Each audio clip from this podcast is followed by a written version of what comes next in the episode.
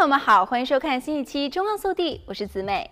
真空低温慢煮法又做低温慢煮法。在台湾又被称为舒肥法，是一种通过利用较低温度长时间加热的烹饪方法，目的就是要带出原料，尤其是肉类的最佳效果。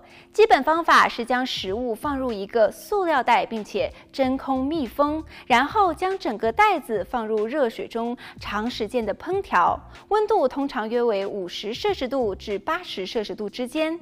最初该方法被用于烹饪鹅肝，因为通常的烹饪法会使得鹅肝的体积和味道都有所损失，但是将鹅肝放入塑料真空袋后，水域慢煮，只要精确地控制温度和时间，就能够保证每一次都达到完美的效果。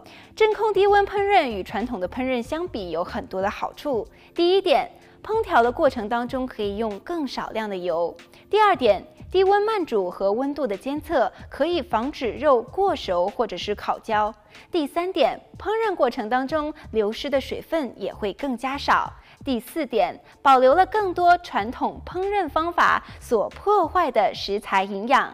想要在家中做出完美的低温真空牛排，也有各种各样的方法。首先就是使用低温慢煮机。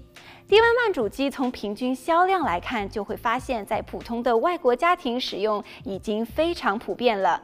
最大的程度保存食物的原汁原色和营养，是很健康也很简单的料理方式。还可以使用家中的烤箱恒温保温功能，可以将温度设定五十四度，时间设定一个半小时来低温水域真空牛排。还有第三个方法，可以使用养生壶保温模式。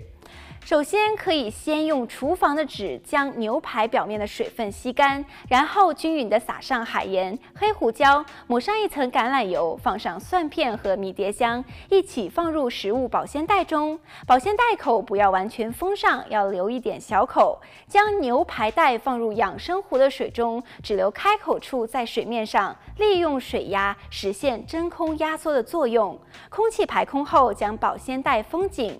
开启养生壶的保温功能，或设定恒温六十到八十度之间，一个半小时后再取出。此时的牛排完全腌渍入味，并且整体的温度也非常均匀。本期节目到这里就结束了，我们下期再见。